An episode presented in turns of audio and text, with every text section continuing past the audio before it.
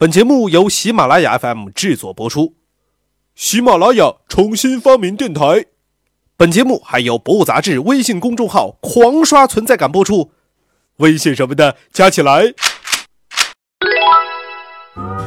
不听不知道，世界真奇妙。各位好，我是主播杨锵锵。您现在收听的是由喜马拉雅 FM 和《博物杂志》联合制作播出的《博物杂志》。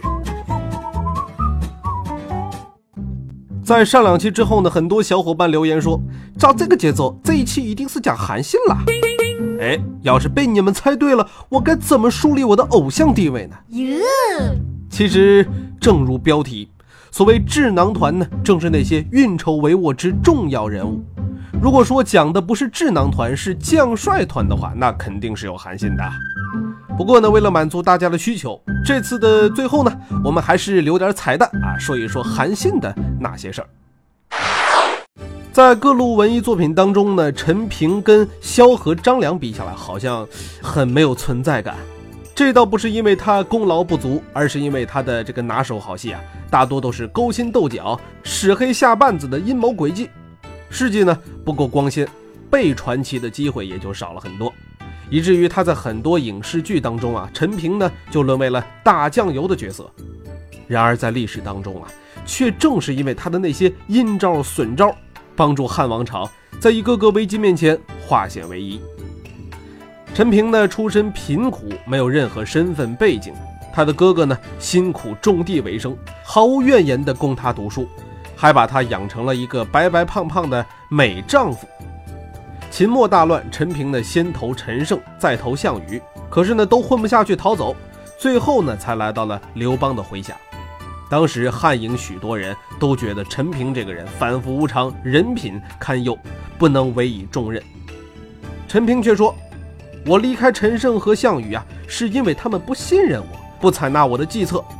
听说您善于用人，我这才投奔而来啊。”刘邦听了以后呢，便高官厚禄，把他留在了身边。陈平呢，头脑灵活，奇计百出。尽管他的这些阴谋手段基本上都属于江湖上混出来的，但起到的效果呢，却正是刘邦最需要的。楚汉战争当中，陈平呢，通过造谣和重金收买，让项羽与楚营众将互相猜忌，还用反间计逼走了楚营第一谋士范增。从而为灭楚扫除了最大的障碍。汉朝初立，刘邦被匈奴困在白登城七天七夜，最后还是陈平派使者去挑拨单于的夫妻关系，才让刘邦安然脱身。在汉朝阵营内，陈平呢更是暗熟权术，官场上左右逢源，游刃有余。刘邦死了以后呢，陈平表面是纵情声色，处处迎合吕后，让吕家对他放松了警惕。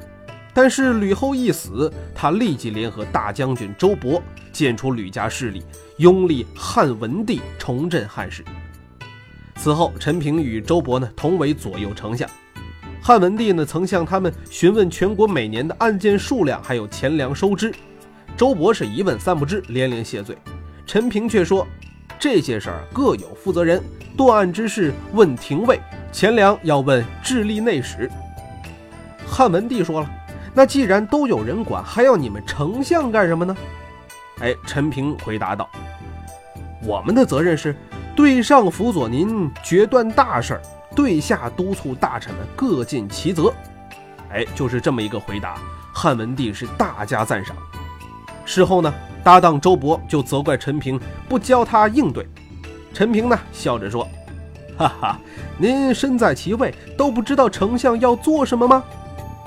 由此，周勃自知在政治上与陈平这个段位啊相差太远，不久以后就称病辞职，让陈平一个人当丞相。当然，这件事的重点不在于陈平是否对同事耍了心眼儿，而是说明他在国家管理方面的确有真才实学，时刻保持着宽广的眼界和清醒的头脑。正是这些因素，让他一生处事游刃有余。最终在丞相的位置上寿终正寝。好了，该到后边的彩蛋了啊！其实要说汉初三杰的话，那肯定是萧何、张良和韩信。但大家都知道，韩信最后的下场呢？哎呀，不怎么好啊！所以足以见得他的谋权跟之前的三个人根本就不是一个段位啊，不是一个等级的。韩信的性格非常的骄傲，在战争后期时常得意忘形，让领导刘邦同志啊很不爽。这时智囊团又派上了用场，萧何、张良、陈平黑起韩信来也是各有所长。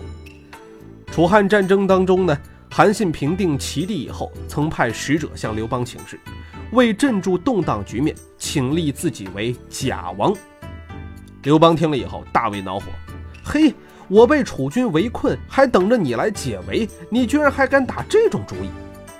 哎，那边张良、陈平听了以后啊，赶紧偷偷用脚踹刘邦，说：“主公，您连项羽都打不过，要是把韩信也给逼急了，跟你树敌怎么办呢？